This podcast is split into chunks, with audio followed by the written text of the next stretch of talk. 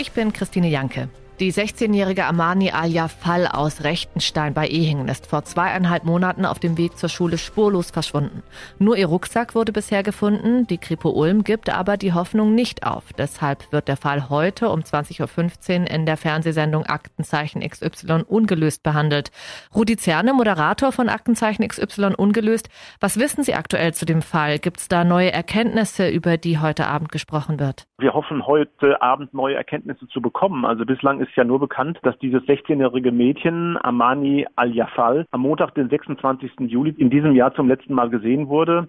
Ist ja eine hervorragende Schülerin, die ihr Abi bauen wollte, um dann anschließend Medizin zu studieren. Sie lebte mit ihrer Mutter und ihren Geschwistern alleine zu Hause, getrennt vom Vater. Also der war wohl nicht begeistert von dieser westlichen Lebensausrichtung. Sie wollte unbedingt in Deutschland bleiben und da gab es wohl auch schon ziemlich gewalttätige Auseinandersetzungen. Amani ist ja mit ihrer Familie aus Syrien geflüchtet. Weiß man denn mehr zu der Geschichte mit dem Vater? Es gab auch ein Annäherungsverbot für den Vater und jetzt ist natürlich ja, jetzt gehen die Spekulationen selbstverständlich los. Ist das Mädchen abgehauen, weil sie es nicht mehr ausgehalten hat? Ist das Mädchen verschleppt worden?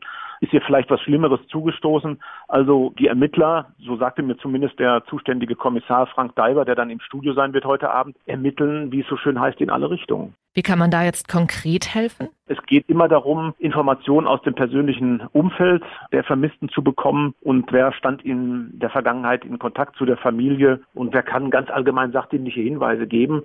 Vielen ist das vielleicht, auch wenn es ja schon durch die Medien gegangen ist, nicht bewusst, was sich dort zugetragen hat, beziehungsweise wer kann Informationen dazu geben. Alles ganz allgemeine, aber doch sehr konkrete Fragen zu dieser Situation. Und welche Fragen stellt die Kripo Ulm heute Abend in der Sendung? Ja, es sind die Fragen, die auf der Hand liegen. Also wer hat Armani Al-Jafal gesehen und weiß, wo sie sich aktuell aufhält?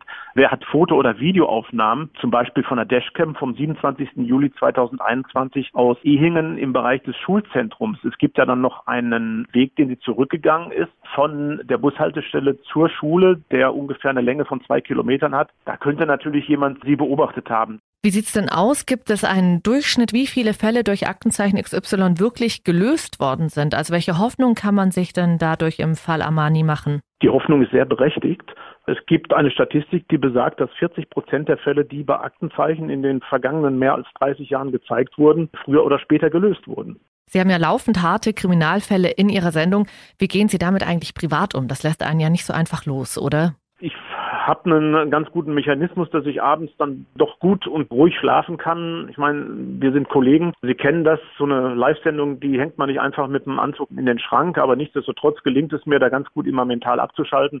Das haben mir auch die Ermittlerinnen und Ermittler gesagt. Sie dürfen das nicht mit nach Hause nehmen, sonst kommen sie wirklich nicht in den Schlaf. Aber das perlt nicht einfach so ab. Das geht schon unter die Haut.